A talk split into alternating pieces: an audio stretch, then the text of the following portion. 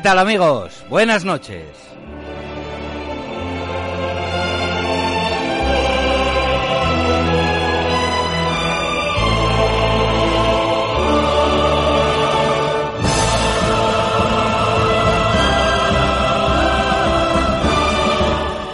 El mejor acompañamiento a una frugal y sabrosa cena de jueves primaveral es tener descargada la aplicación para Android de APQ Radio y escucharla a esta hora de la noche.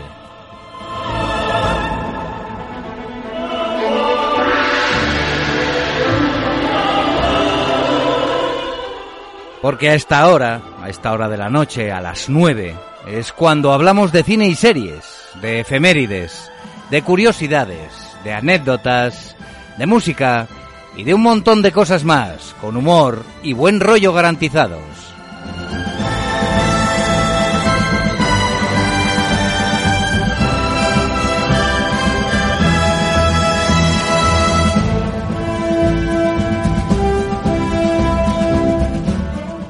Y aquí estamos, el equipo médico habitual, o casi habitual, compuesto por el cirujano de guardia del sonido, Fran Rodríguez, y el doctor en cinematografía Jesús Palomares, que os habla. Hoy, sin nuestro galeno cinéfilo, Kika Martínez. Y estamos dispuestos, como siempre, a amenizaros, entreteneros y daros a conocer las cosas que nos apetece contar del mundo del cine en el programa más chupichuli y vacilón que os podéis echar a la cara. Cinómanos habituales.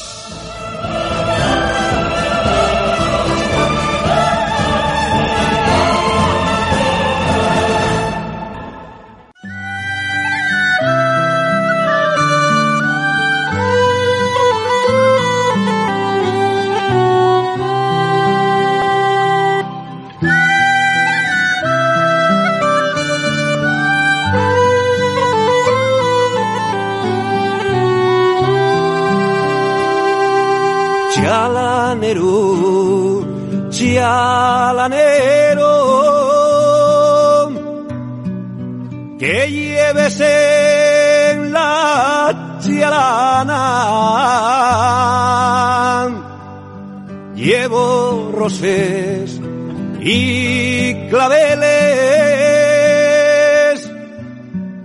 Y el corazón de una siana si pases el puente nunca irás al agua. Que los míos amores Como colofón a esta temporada de cinómanos habituales, hemos decidido hacer un especial de cine hecho en Asturias, y no necesariamente realizado por cineastas asturianos, pero sí, sí rodado total o parcialmente en este paraíso donde vivimos. Hay muchas películas en las que figura nuestra región como escenario fundamental, así que he seleccionado unas cuantas para recordarnos lo guapa que es la tierrina y lo bien que salen las películas que en ella se hacen.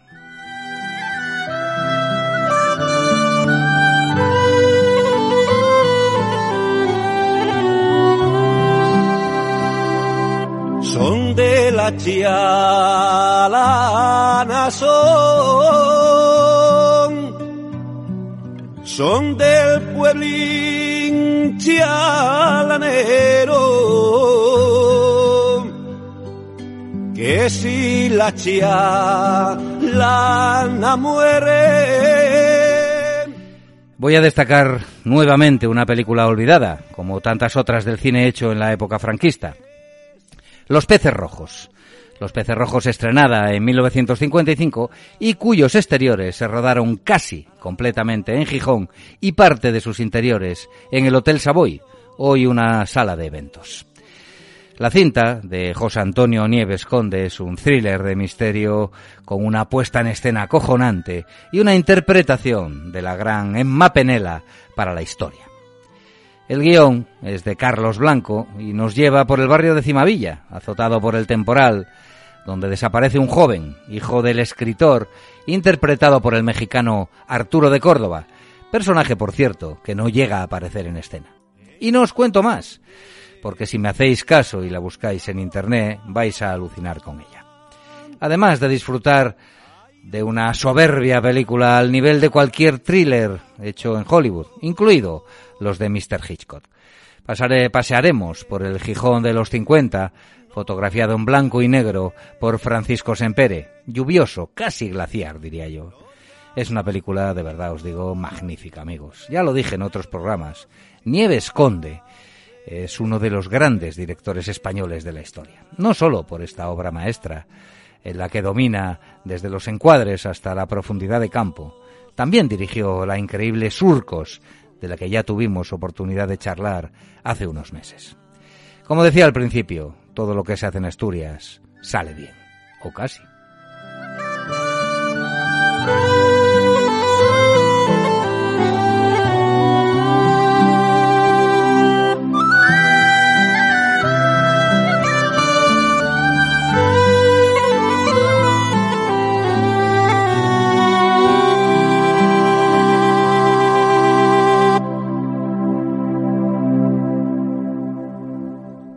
1982 fue el año del Naranjito y de la Copa Mundial de Fútbol organizada por España. Pero también fue el año en el que por primera vez en la historia una película española se alzaba con el premio Oscar a la mejor película extranjera. Volver a empezar, Begin de Begin, del director José Luis Garci, tuvo el honor de recibir la ansiada estatuilla dorada y a su vez mostró a todo el mundo los magníficos escenarios de Gijón, Cangas de Onís, Covadonga, Pola de Lena e incluso, regresando al fútbol, al estadio del Molinón. La cinta, protagonizada por Antonio Ferrandis, Encarnapaso, José Bódalo, Agustín González, Marta Fernández Muro y Pablo Hoyos, no fue muy bien recibida por la crítica española y, sin embargo, gracias al reconocimiento internacional, posteriormente obtuvo un gran éxito comercial. Se estrenó en el Cine Arango, sí, en el de Gijón, hace algo más de 40 años. Y a la semana siguiente en el Coliseum de Madrid. Allí acudió toda la plana mayor del Sporting, su entrenador Vicente Miera, el presidente Manolo Vegarango y otras personalidades del club. También hay escenas rodadas en el puerto de Cudillero, y por eso la incluyo en esta lista de pelis rodadas en Asturias, porque Garci la puso en el mapa nada menos que en los Estados Unidos, con su Oscar. Pero Volver a empezar es una película, y ahora esto es una opinión por supuesto personal, como todas las que hago en este programa, me parece una película ñoña. ñoña no, muy ñoña, ¿no? Incluso cuando la vi por primera vez hace muchos años. Parece cursi y, muy envuelta en melancolía, ¿no? Que es, yo creo como es García, es una persona melancólica, ¿no? Además, también la veo bastante aburrida, ¿no? Aunque, ojo, con buenos, buenos planos, ¿no? Muy buenos planos turísticos de Asturias, ¿no? El amor en la vejez y en la madurez, el reencuentro con un viejo amor o la actitud ante una enfermedad incurable no eran, pues, los temas que me excitasen especialmente, pero hay que reconocer que Garci les da su toque técnico y artístico, eh, lleno de recuerdos melancólicos, ¿no? Como es él, ¿no? Es,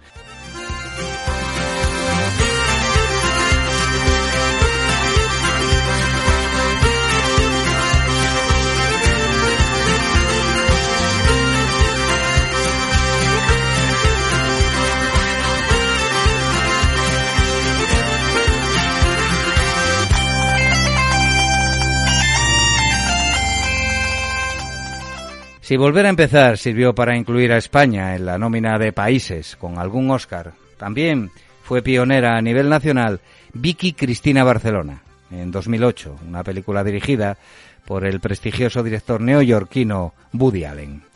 Con este film, Penélope Cruz se convirtió en la primera actriz española en recibir el prestigioso galardón en su categoría de mejor actriz de reparto.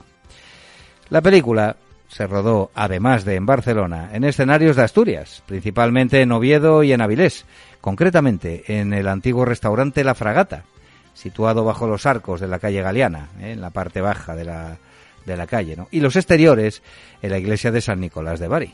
¿eh? Acudí, por cierto, a ver eh, parte del rodaje.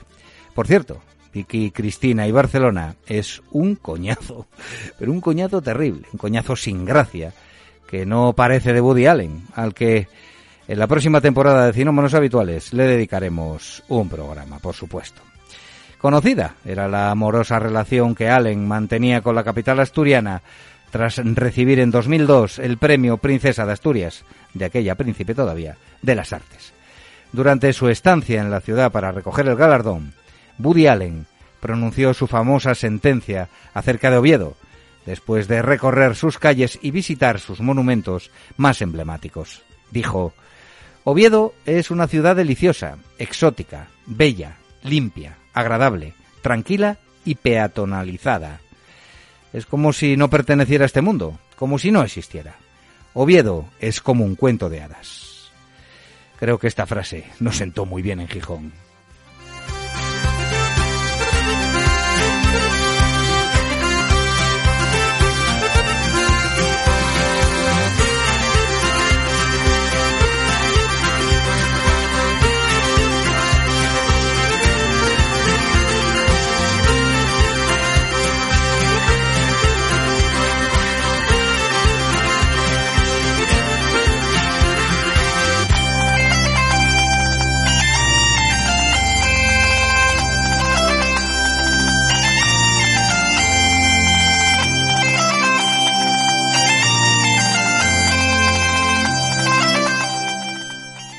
Asturias es una tierra que siempre ha estado ligada a la minería, es evidente. En esta lista no podría faltar una historia relacionada con este sector que tanto ha dado y tanto ha quitado al Principado.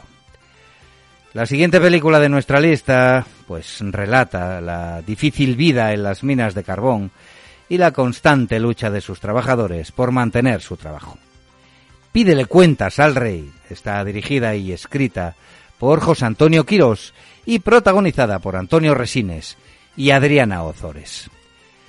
Parte del rodaje de la película se realizó en Mieres, eh, bueno, en la mina La Esperanza, que era como la llamaban, donde trabajaba Fidel, el personaje de Antonio Resines, es en realidad el pozo Tres Amigos. Allí también se rodó la escena de la muerte del trabajador con la que se inicia la película.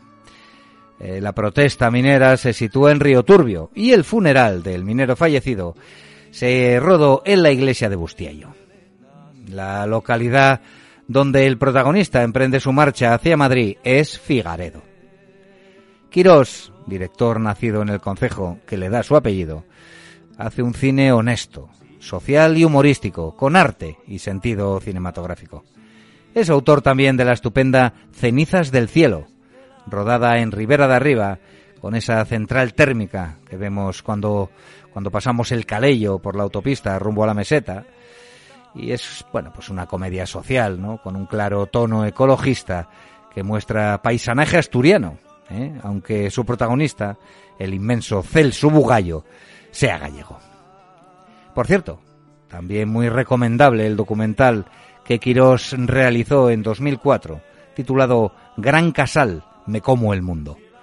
Un recorrido a lo largo de dos décadas sobre un personaje al que se le consideró maestro de la movida madrileña, Don Tino Casal.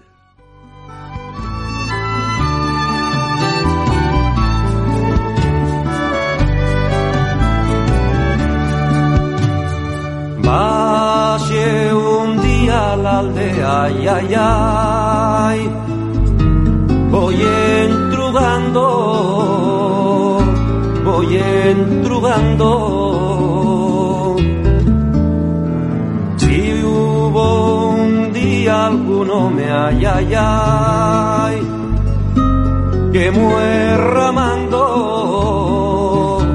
que muerramando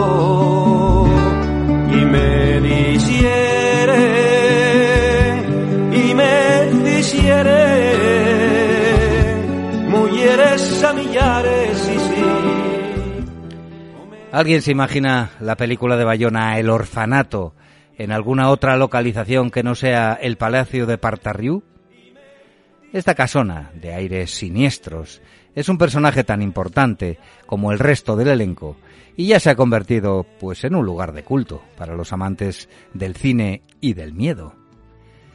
Situada en Llanes, cuentan que sirvió para acoger un hospital durante la Guerra Civil y que el propietario que mandó construirla falleció tan solo un año después de inaugurarla. Con esa historia y su arquitectura misteriosa, Partarriu resultó ideal para firmar El orfanato.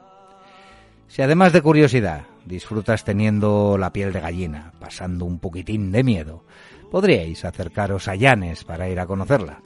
El orfanato es una muy buena película, de casas encantadas, de terror. Fue un exitazo de taquilla, protagonizado por Belén Rueda, Fernando Cayo, Roger Príncep y Geraldine Chaplin. Y yo lo quise porque la penitencia, mi amor, bien que cumplise. Y yo lo quise, y yo lo quise, porque la penitencia, mi amor, bien que cumplise. Y yo lo quiero, y yo lo quiero, porque la penitencia, mi amor, que lo primero, Don Gonzalo Suárez, al que tuvimos la oportunidad de entrevistar en la última edición del Festival Internacional de Cine de Gijón, es otro de los directores que se decidieron a retratar Asturias en el cine. ¿Cómo? Pues a través de una película en la que se mezcla pues la emoción, el fútbol y por qué no, también la política, ¿no? En una España de posguerra en la que el conflicto aflora en cada esquina. Nuevamente las playas de Asturias sirven de escenario natural a la trama y se pueden reconocer desde la sobria capilla de Cue, situada entre el pueblo y el mar, hasta las hermosas vistas de la playa de Barru, la playa de Toró o la playa de Borizu, donde se desarrolla la secuencia culminante del film El portero, que es del que estamos hablando del autor don Gonzalo Suárez. Es una bonita película, pues con el desaparecido de las pantallas Carmelo Gómez, porque la verdad que yo hace muchísimo que no, que no veo a este actor en, en ninguna película. Y bueno, ya os digo, es una mezcla de, de cine político, de cine social, es también una historia de amor, ¿eh? y todo ello contado pues con, con cierto humor. Quizá peque un poco, yo la vi hace unos cuantos años, no la recuerdo muy bien, pero quizá peque un poco de reiteración, a lo mejor en las escenas estas en las que en las que se le disparan los penaltis al portero, que es Gonzalo, perdón, Carmelo Gómez.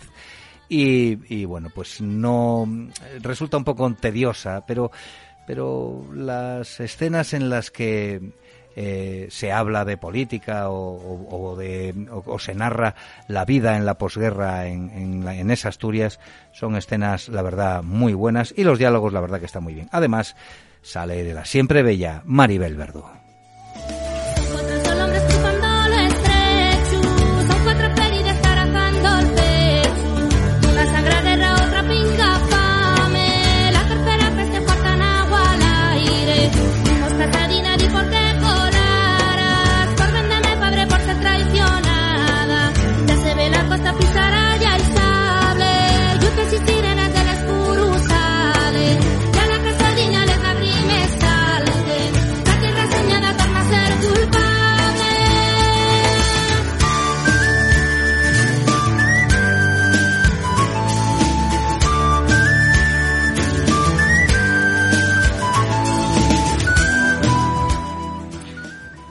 Carne de gallina. ¿Qué os voy a decir de carne de gallina? Es pues una desternillante comedia dirigida por Javier Macua y un gran reparto, ¿eh? con entre otros Carra Elejalde, Anabel Alonso, Natalie Sechen- Seseña, Amparo Valle, Maxi Rodríguez, eh, un campeón Maxi, o Isabel Ordaz, al que todos conocemos de la serie La que se avecina. Todos forman parte de una familia de las cuencas mineras que ha perdido su única fuente de ingreso tras la muerte del patriarca y que hará todo lo posible para seguir viviendo y viviendo bastante bien. Fue rodada en varias localizaciones en Mieres, entre ellas el Pozo Nicolasa, que está en Ablaña, por cierto. Y la verdad que siempre que la veo lo paso genial. Es una, es una comedia negra, casi negra diría yo, ¿no? Con, con muy mala leche, muy mala baba. Cutre también, súper graciosa y entretenidísima. Recuerdo el papel del, del, humorista asturiano Jerónimo Granda o al vasco Carra Elejalde, que aquí se llama Gelín. ¿Quién no conoce algún gelín, coño? Aquí en Asturias hay muchos gelines. Pues, pues Carra logra con bastante éxito adaptarse al acento de Mieres. La verdad que lo hace bastante bien.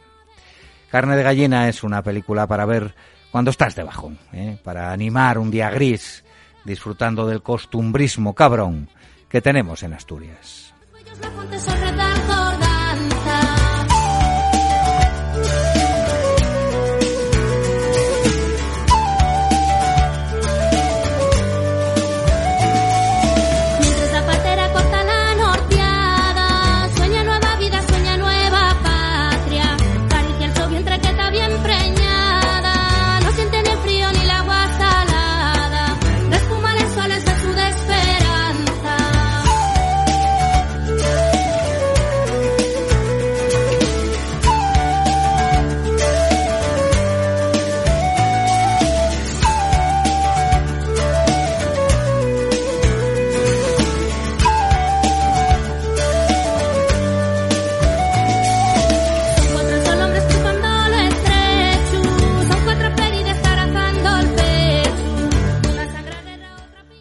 Termino con el primer largometraje del director obetense Tom Fernández, uno de los guionistas de la popular serie Siete Vidas que se emitió entre 1999 y 2006. La Torre de Suso, de 2007, ambientada en la cuenca minera asturiana, también, está protagonizada por Javier Cámara, Malena Alterio, Gonzalo de Castro y Emilio Gutiérrez Cava y relata pues una tierna historia que gira en torno a la amistad. El rodaje de la película se llevó a cabo en 2006 en diferentes localizaciones de Mieres, Castrillón y Ayer. Puedes distinguir el popular bar Panerona, situada en Nicolasa, que ya salió antes, Nicolasa en, la parroquia de Ablaña, en Mieres, la obra del nuevo Instituto Bernaldo de Quirós en la Villa, o la Plaza del Campo de Moreda. Estos son sitios que se ven y que se distinguen perfectamente en la Torre de Suso. Como curiosidad, os diré que, la torre, construida con tanta dedicación por los personajes, se instaló, después del rodaje, en las cercanías del Pedroso.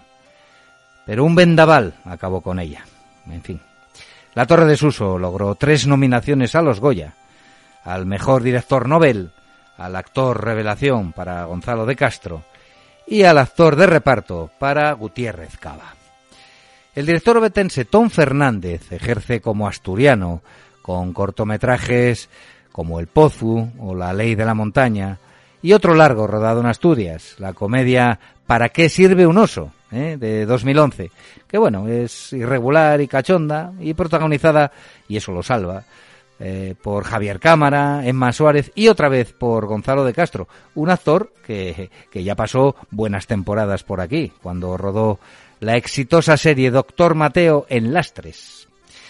Recuerdo La Torre de Suso con cariño, una comedia amable, muy simpática, que a veces cae pues en el sentimentalismo melodramático y que sobre todo tiene una banda sonora prodigiosa a cargo de los hermanos Tejedor, extraordinarios músicos con los que guardo amistades de su niñez y cuya obra musical estamos disfrutando de fondo.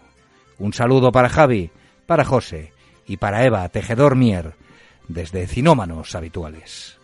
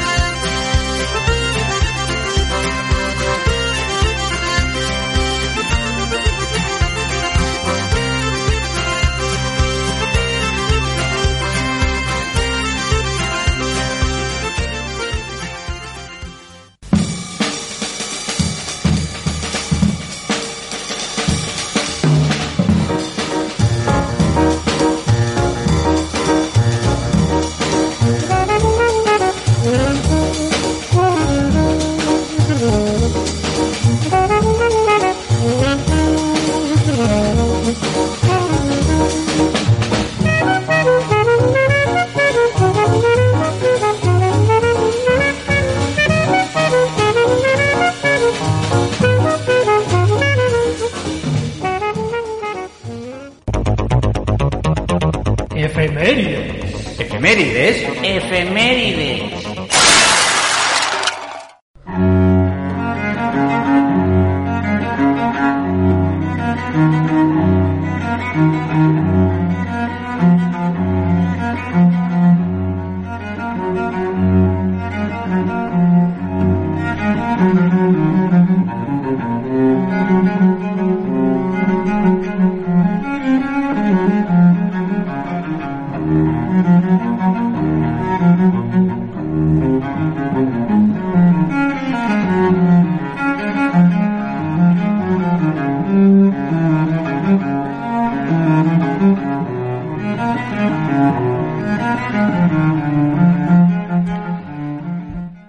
Pasado 2 de junio, por cierto, fecha de mi cumpleaños también, se cumplieron los primeros 100 años del nacimiento de uno de los grandes directores españoles de todos los tiempos.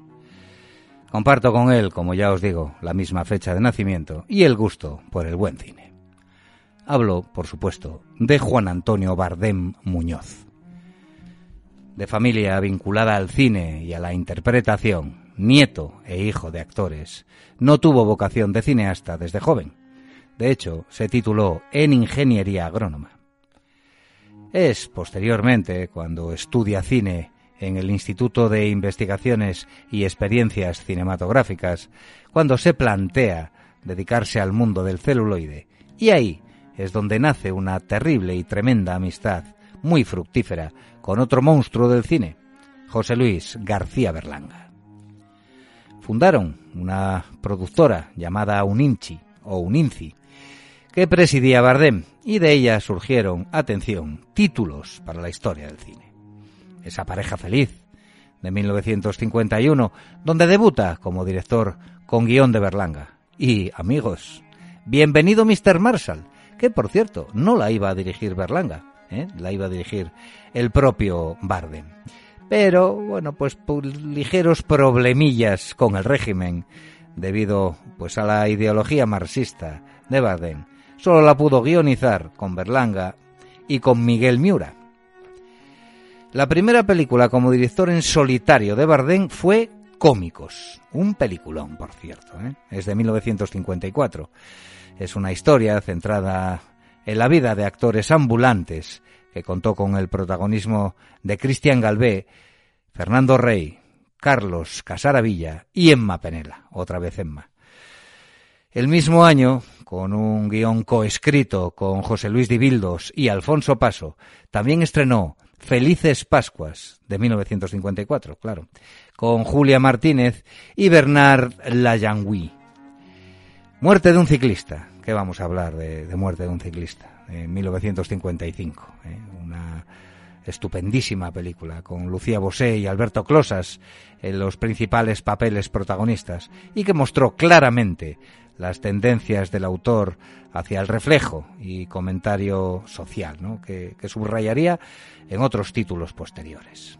El film, eh, Muerte de un ciclista, fue galardonado con el premio Fipresci en el Festival de Cannes y para mí, como ya os dije más de una vez, es una magnífica mezcla de pues de melodrama, de melodrama y de, y de thriller. ¿eh? Es una de las mejores películas del cine español de todos los tiempos, sin lugar a dudas. Otros títulos de la década rodados por Bardem son Calle Mayor, en el 56, que es una adaptación de la pieza teatral de Carlos Arniches, con Betsy Blair como actriz principal, que fue premiada, por cierto, en Venecia. La Venganza, de 1957, que es un drama rural, con Raf Balón, Jorge Mistral y Carmen Sevilla, que consiguió pues ser nominado al Oscar como mejor película extranjera, ¿eh? nada menos.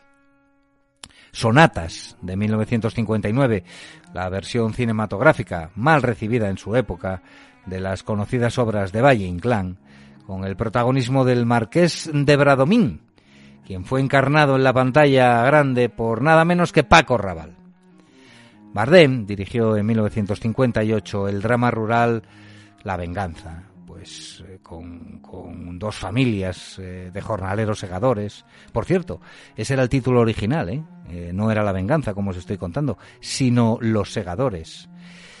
Pero para evitar cualquier referencia al himno catalán, al Segadors, se cambió por La Venganza y fue, bueno, pues la primera película española nominada al Oscar. Hermano de Pilar Bardén, Juan Antonio tenía un carácter difícil, no lo vamos a negar, y su militancia en el Partido Comunista era conocida en los medios del régimen. A pesar de ello, hizo los mejores títulos de su carrera en los años de mayor control censor, ¿eh? qué paradoja, y que se saltó pues en muchas ocasiones. Él era un tipo muy listo. Con el fin de los años 50, y a excepción de Nunca pasa nada, en 1963, uno de los títulos más interesantes de su filmografía, con la presencia de la francesa Corinne Marchand, Juan Antonio Bardem fue perdiendo el favor de la crítica del momento. Eso, y la nula complicidad de su ideología izquierdista con el régimen franquista, llevó a Bardem a un periodo de ausencia en el mundo del cine. Después hizo películas de terror, hizo thrillers ¿eh? protagonizados por Marisol. Sí, sí, por Marisol. Lo más destacado del final de su carrera, a mi modesto entender, son El Puente, de 1977, película sobre cambio de mentalidad política, protagonizada por Alfredo Landa, y Siete días de enero, de 1979, basada en el asesinato de los abogados laboralistas de la calle Atocha. Es una muy buena película.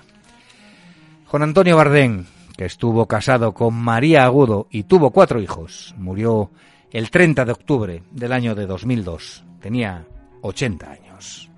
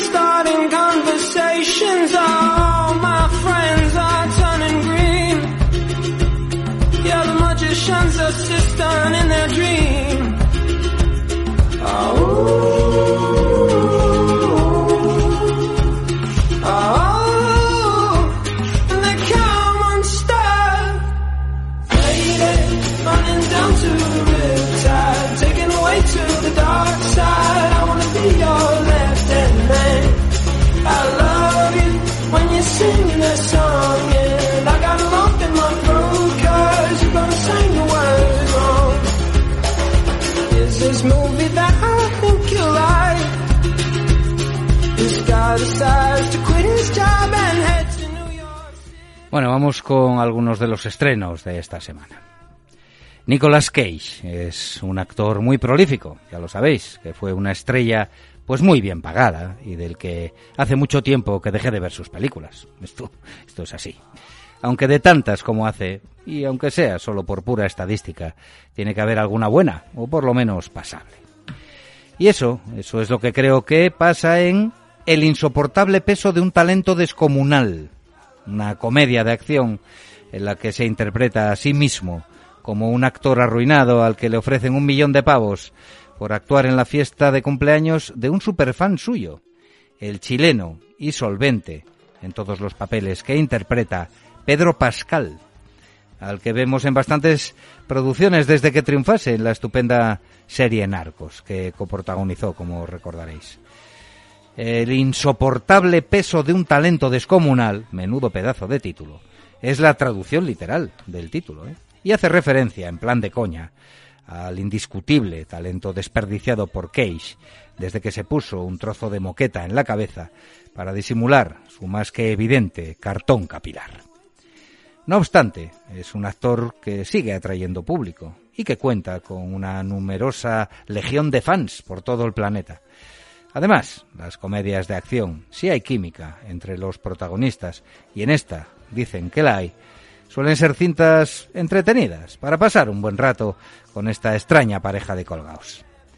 Personalmente aprecio mucho la capacidad de reírse de uno mismo y Cage se autoparodia en una película hecha para los fans de este actor, dirigida por un desconocido Tom Gormican, que seguramente habrá estado a lo que mande el amigo Nicholas, que para eso es la estrella que se mofa de sí mismo, para seguir comiendo caliente.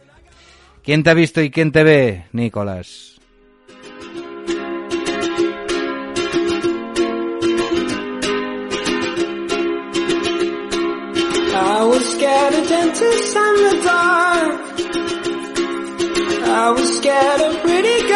starting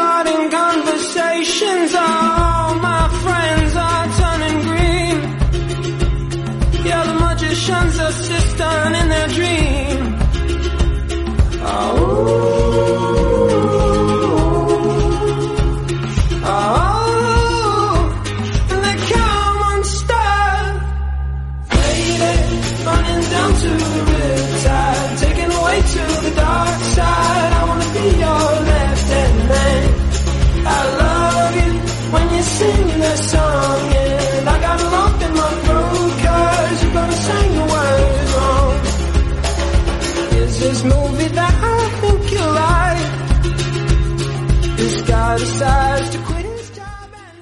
Muy poco tiempo después de estrenarse en las salas comerciales, ya está disponible con la cuota básica, la más rastrera, de Amazon Prime, la última película de Alex de la Iglesia que prometí ver y comentar en el programa. Venecia Frenia es inequívocamente del director vasco y de su colega, el guionista avilesino Jorge Guerrica Echevarría.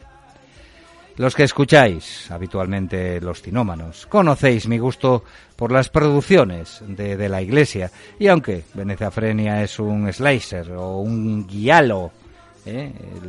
Eh, es ese, ese género, pues el slasher italiano, ¿no? al que homenajea, homenajea eh, genuinamente ¿no? en, en Venecia Frenia, pero sin embargo no desprecia los mensajes con mala baba, ¿no? aparte de estos homenajes al slasher y al guialo. ¿no?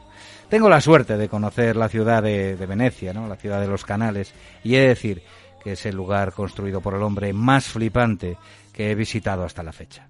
Sin embargo, en la película no luce, no luce tal como es, ¿no? yo creo que ahí es una de las cosas donde, donde más falla Alex de la Iglesia. Se centra en una trama puramente terrorífica, ¿eh? de asesinatos muy gores, perpetrados por enmascarados carnavalescos, que dan mucho miedo. Las máscaras y el vestuario en general forman parte esencial del desarrollo de la película y la verdad, la verdad que están muy bien diseñados. Venecia Frenia nos mete de lleno en el mundo del turismo, ¿eh? la facilidad para llegar pues a esos sitios que antes eran prohibidos por su alto coste, bueno, pues porque también se aumentó el, en general el, ni- el nivel de vida de la gente y en este caso pues también la llegada de esos enormes cruceros capaces de soltar de golpe a 2.500 tíos hambrientos de pizza y selfies por las milenarias y estrellas calles de Venecia. Me consta, me consta el mosqueo que tienen los habitantes de la ciudad al enfrentarse diariamente, imaginároslo, ¿eh? enfrentarse diariamente a esta invasión, ¿no? Y de ese mosqueo que se está convirtiendo en desprecio y hasta en odio, es de lo que tiran Guerrica y de la Iglesia para guionizar Venecia Frenia, cinta entretenida, con mucha sangre, mensajes más o menos evidentes, humor negro y alguna escena currada. No es su mejor película, por supuesto, pero me gustó, la verdad, me gustó bastante. ¿eh? Tiene pues tiene un final bien pergeñado y rodado y su ritmo es similar al de la genuina El Día de la Bestia. Además, de la Iglesia obvia uno de sus fetiches en las cintas fantásticas que rueda, los monstruos babosos, ¿eh? las criaturas esas infernales hechas con ordenador, no aparecen, no aparecen en Venecia Frenia y yo se lo agradezco.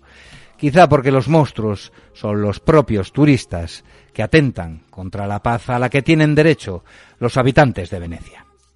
El reparto lo encabeza Ingrid García Johnson como parte del quinteto de jóvenes que vienen a disfrutar del carnaval, poniéndose ciegos de tequila y hachís sin llegar a conocer el arte que encierra la ciudad. También figura en un doble papel el que fuera novio italiano de Jennifer Aniston en la serie Friends, Cosimo Fusco, actor muy del gusto del director. Ya sabéis, si queréis pasar un rato sangrientamente entretenido, pues podéis veros Venecia Frenia en Amazon Prime. To. Oh,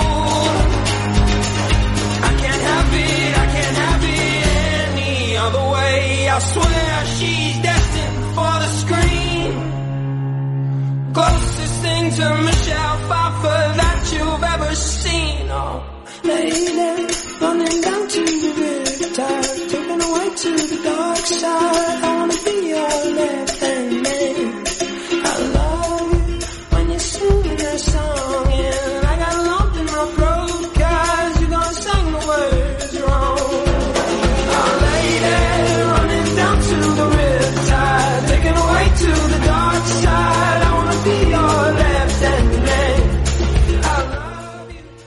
También está en cartelera Ninja Baby. ¿eh? Es una cinta de la que ya hablamos porque la había visto Pipe en el Festival Internacional de Cine de Gijón, que fue donde se estrenó. Es una película deliciosa, ¿eh? dirigida por la noruega Ingrid Sve más o menos que hace un trabajo, pues ya digo, excelente, ¿no? Es una película sencilla sobre la maternidad, pero con magníficos toques de humor, de ternura, de sensibilidad, incluso de amargura, de angustia y hasta miedo. Sí, amigos, todas estas cosas caben en Ninja Baby, una película sobre un embarazo sorpresa muy recomendable.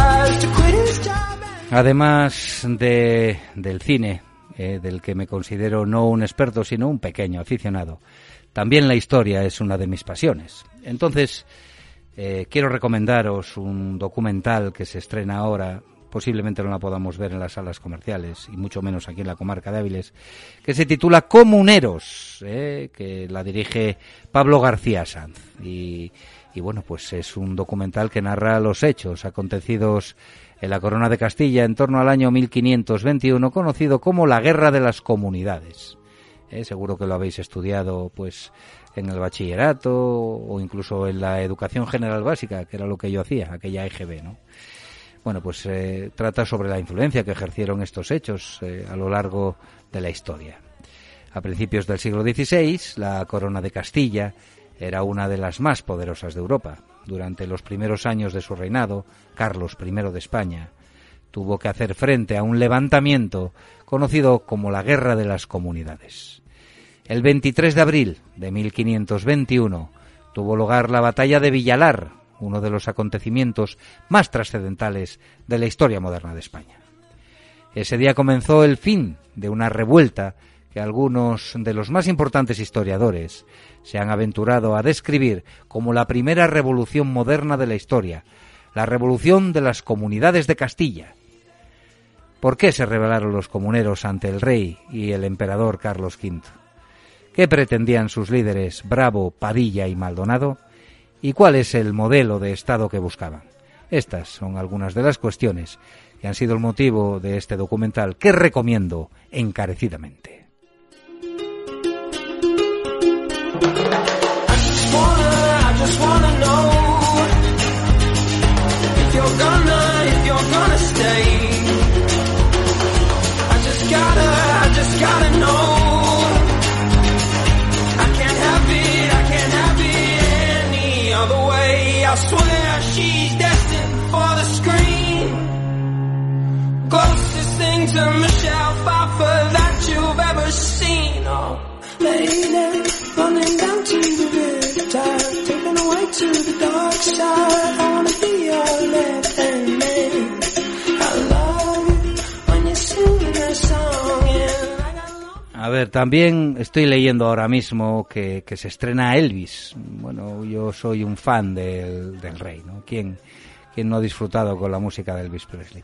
El caso es que esta película, no sé cómo será, no veo eh, muchas críticas positivas, es australiana ¿eh? y dura, pues ojo, 159 minutos. La dirige un tal... No lo veo. Ah, sí, sí. Baz Luhrmann. No sé quién coño es este tío. Bueno, el caso es que eh, eh, tiene nada más que, que dos producciones. Esta de Elvis de 2022 y otra cosa que parece un, una especie de... Pues de... ¿Qué es esto? Ah, ya, ya, nada, es una... eh, es un pequeño cortometraje de dos amigas. En fin, vamos a, a lo que nos interesa, que es Elvis. Elvis, pues será una, una película que explora pues la vida de- del rey, ¿no? A través del prisma de su complicada relación con el coronel Tom Parker, ¿eh? su enigmático manager, un tipo al que por cierto se le podía dedicar incluso otra película. La historia profundiza en esta compleja dinámica ¿no? que existía entre Presley y Parker y que abarca más de 20 años. Bueno, pues puede ser una película interesante, aunque, mm, bueno, no veo críticas ni buenas ni malas. En fin, acordaos, Elvis. I love you when you're singing that song. And I got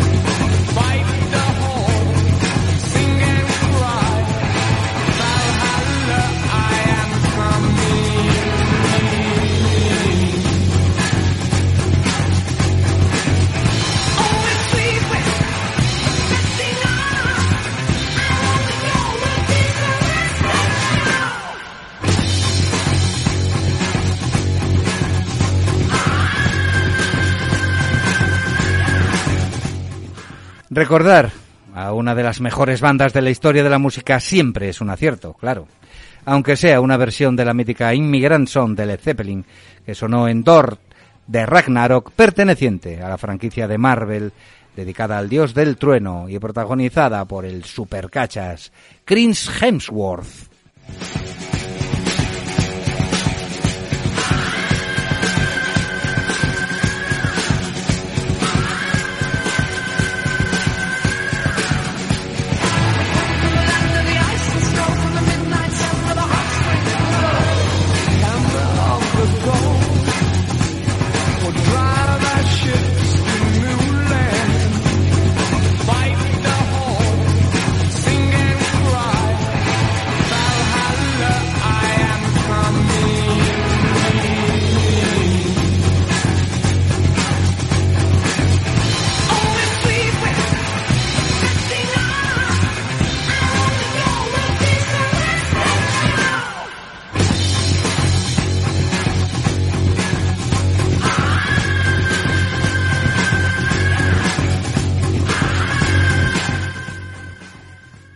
Vladimir Vladimirovich Putin tiene un cáncer muy grave que se propaga rápidamente, por lo que no le quedan más de tres años de vida.